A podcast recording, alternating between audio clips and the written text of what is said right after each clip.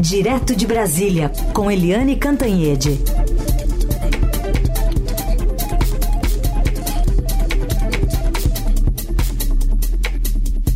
Oi, Eliane, bom dia.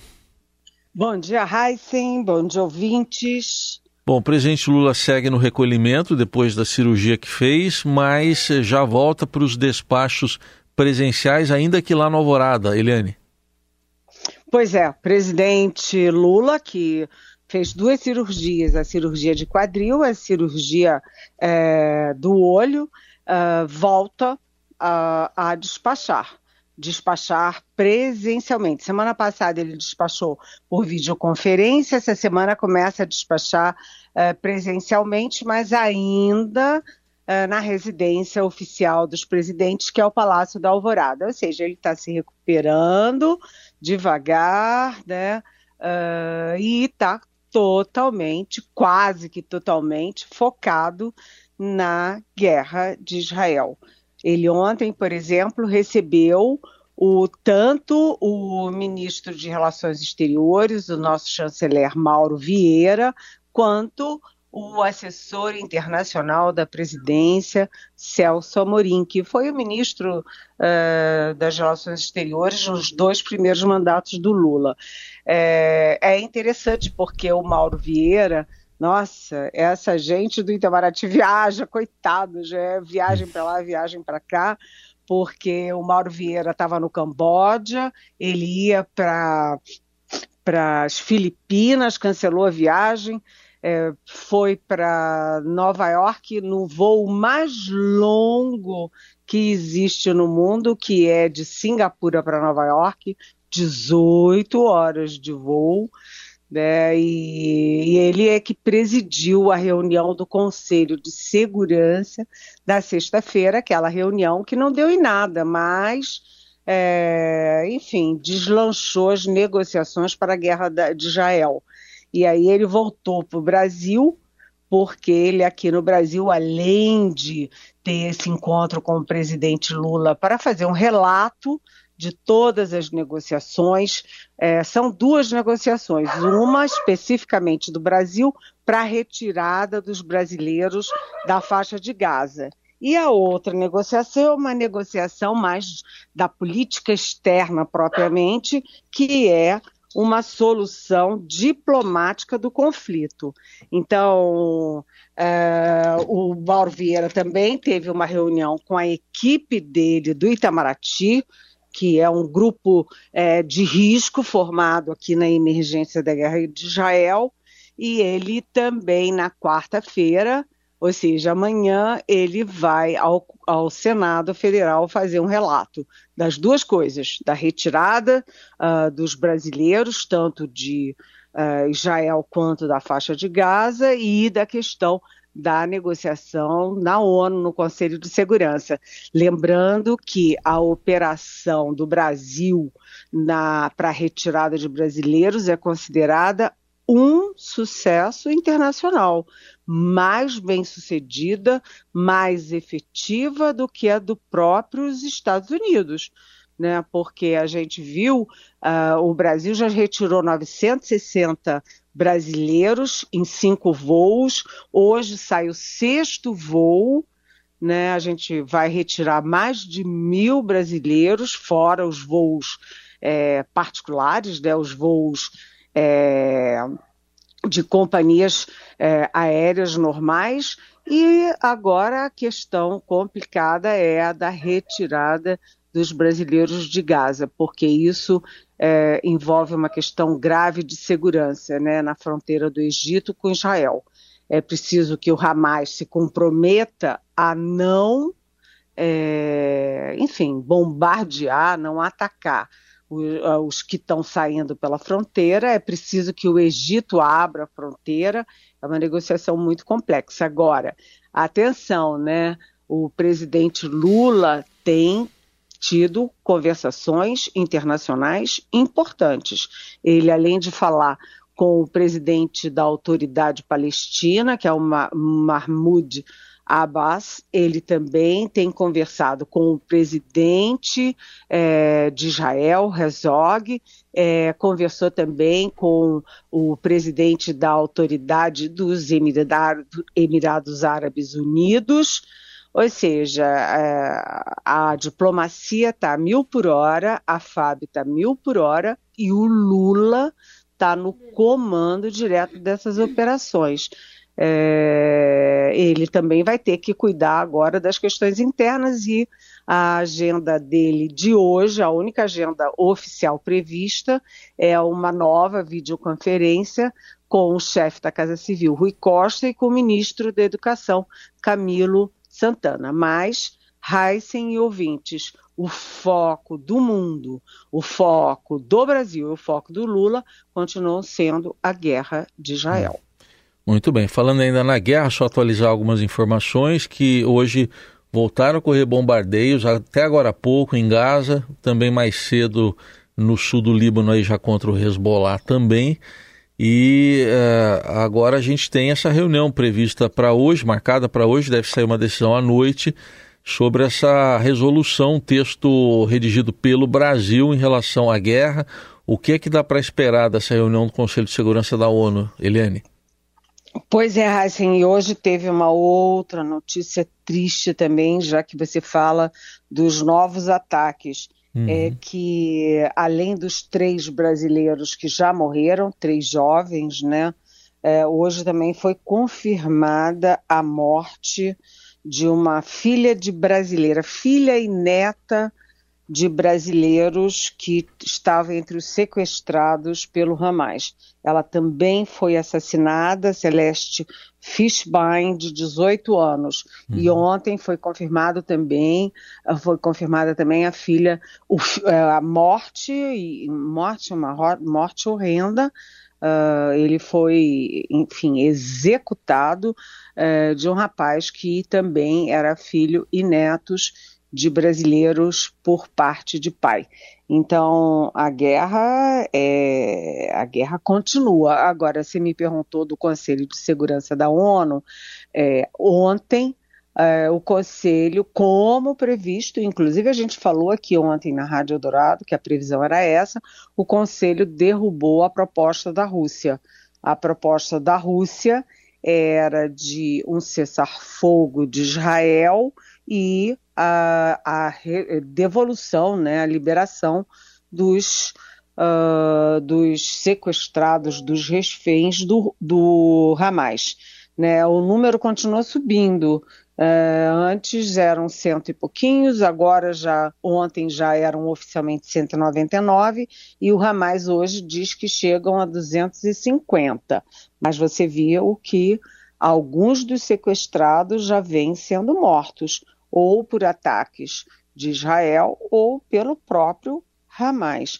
Então, foi derrubada a proposta da Rússia e hoje está previsto para as 6 horas de Nova York, 7 horas do Brasil, uma nova reunião do Conselho para votar a proposta do Brasil a proposta do Brasil, como é próprio da tradição é, diplomática e como o, o momento exige, é uma proposta muito negociada entre as várias partes e prevê exatamente liberação dos, dos reféns e prevê também que haja aí uma trégua para que possam sair os brasileiros os, enfim, os, todos os estrangeiros e todos os que estão em áreas é, perigosas de ataques é, sem nenhum risco. E, além de tudo, uma entrada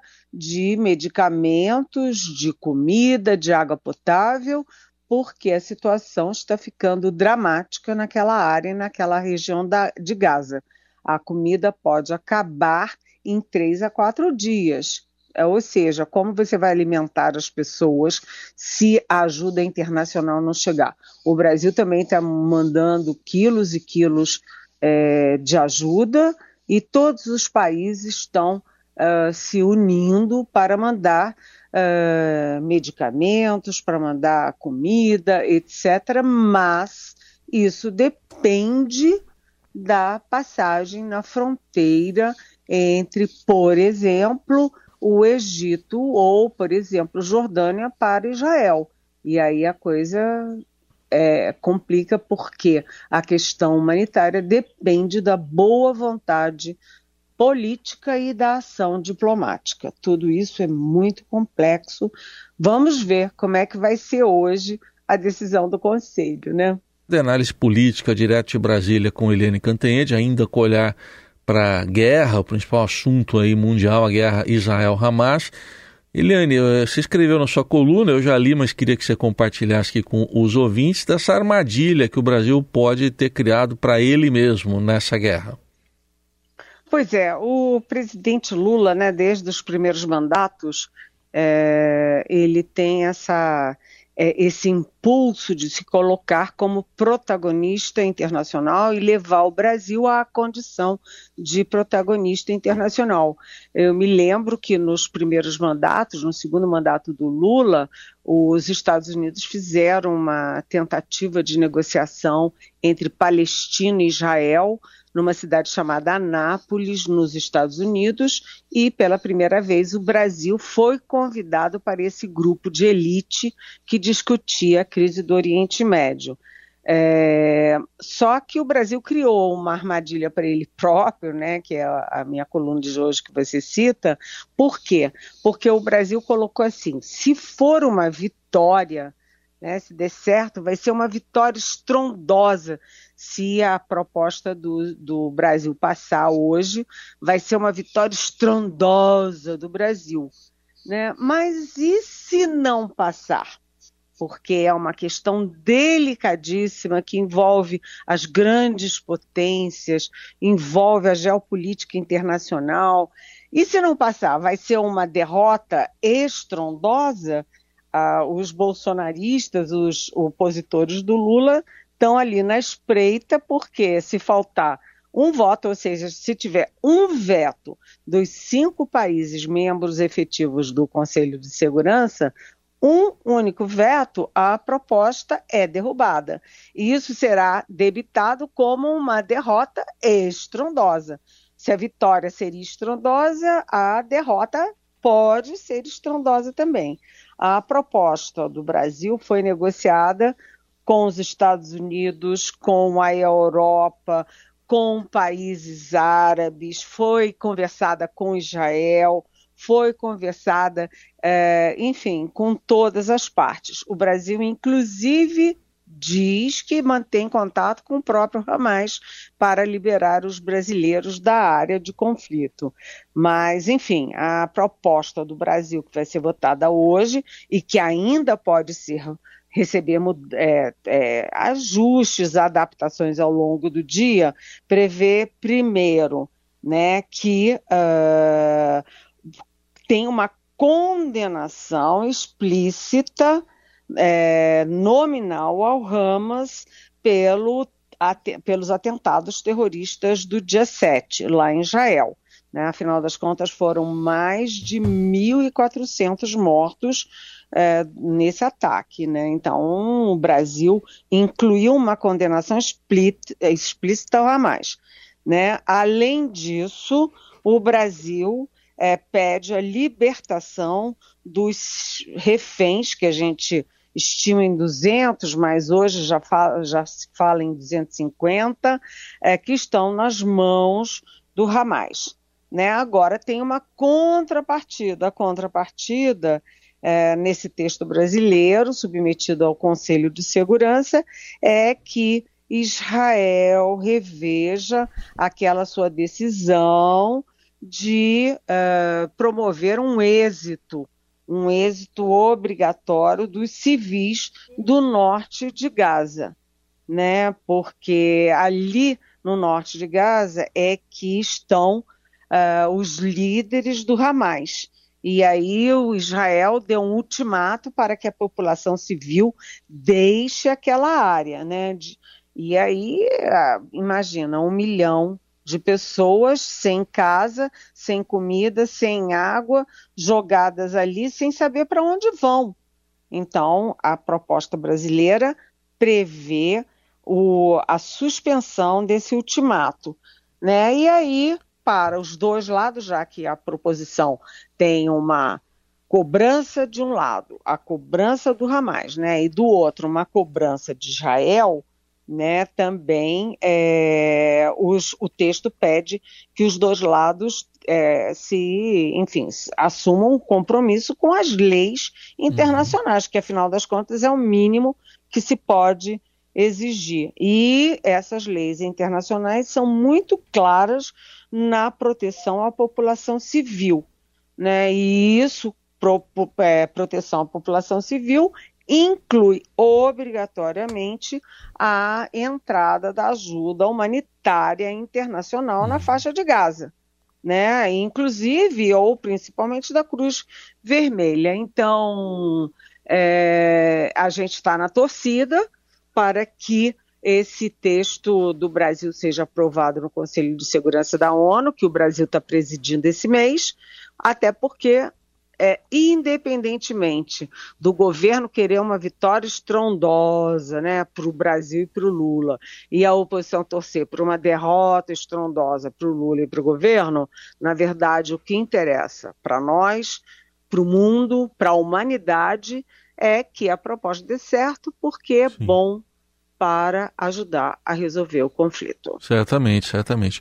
Bom, Eliane, e nesse contexto, o que, que você diz da ação de dois rivais, né? De um lado Joe Biden, do outro Vladimir Putin. Até o Putin está tentando a paz. É, pois é, né? Uh, é isso. O Brasil está se colocando assim é como se fosse o grande solucionador geral é, da República e do mundo, mas na verdade o Brasil, como presidente do Conselho de Segurança, ele é um coordenador. Ele é um coordenador dos interesses das grandes potências. Os Estados Unidos têm tido uma ação muito, vamos dizer, ativa né, muito presente. Já mandou o Anthony Blinken, que é o secretário de Estado, para a região. E o Blinken conversou em Israel, mas também conversou nos países árabes, conversou com a, a, a, autoridade palestina, mandou o secretário de segurança, o secretário Lloyd, uh, que foi a Israel, que também está uh, lá na região, e agora a previsão é de que o uh, próprio presidente Joe Biden vá a Israel tentar uma solução para o conflito. Então, os Estados Unidos, usando sua força, né, a sua condição de potência, ainda a principal potência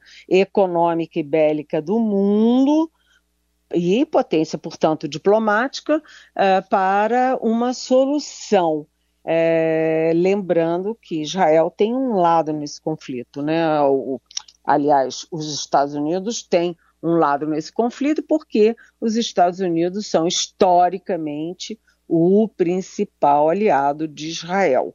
Agora, a novidade é essa que você cita. A novidade é que nós temos aí a Rússia, que nunca foi, nunca foi o forte da Rússia a ação diplomática, né, a mediação, a negociação. E dessa vez, a Rússia não apenas apresentou uma proposição que é considerada bastante razoável no Conselho de Segurança, como a Rússia também tem conversado com os dois lados. A Rússia, ao, é, a Rússia tem uma posição inversa, né, no sentido contrário dos Estados Unidos, porque a Rússia é pró-Palestina, né, mas tem conversado, inclusive, com Israel. Uhum. As duas potências que disputam uh, a, a, a, é, ser a potência número um do mundo, fora a China, que está apoiando a Rússia, mas muito mais discretamente, estão uh, se colocando também aí com o pano de fundo da guerra da Ucrânia, estão se colocando também na linha de frente diplomática de uma solução para a guerra de Israel. Muito bem, continuamos de olho. Todas as informações ah, ao longo da programação da Eldorado, também nas plataformas do Estadão. E a Eliane Cantanhede volta amanhã aqui com a gente. Eli, bom dia, até amanhã. Bom dia, meu amigo Heisen. Até amanhã.